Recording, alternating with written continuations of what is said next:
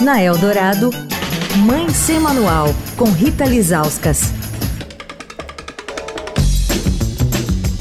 Oi, gente, Mãe Sem Manual de volta. O assunto da semana é congelamento de óvulos. Ontem falamos sobre as razões para congelar, né? Que são várias, mas a maioria delas passa por poder planejar o melhor momento de ser mãe. Com a gente durante toda essa semana, o Dr. Maurício Chein, que é especialista em reprodução assistida e diretor científico do grupo Huntington.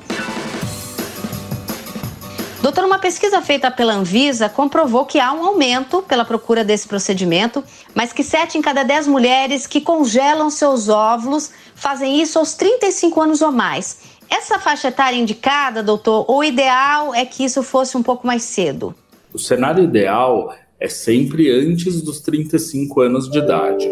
Porque veja, a mulher, ela nasce com um estoque de óvulos e vai gastando esses óvulos ao longo da vida. A gente sabe que esse estoque se mantém muito bem até os 30, 35 anos e depois começa a cair.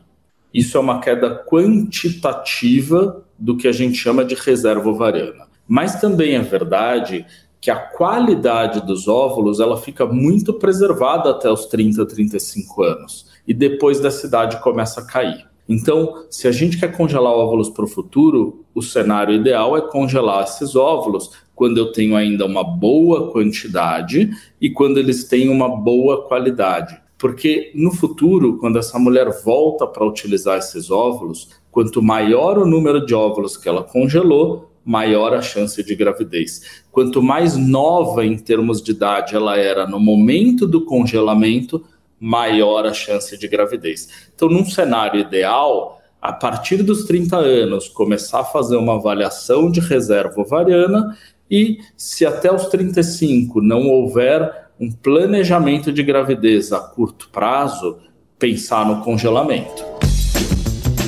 Amanhã continuamos falando sobre esse assunto. Quer falar com a coluna? Escreve para mãe sem manual, arroba estadão.com. Rita Lisauskas, para a Rádio Dourado, a rádio dos melhores ouvintes. Você ouviu Mãe Sem Manual, com Rita Lisauskas.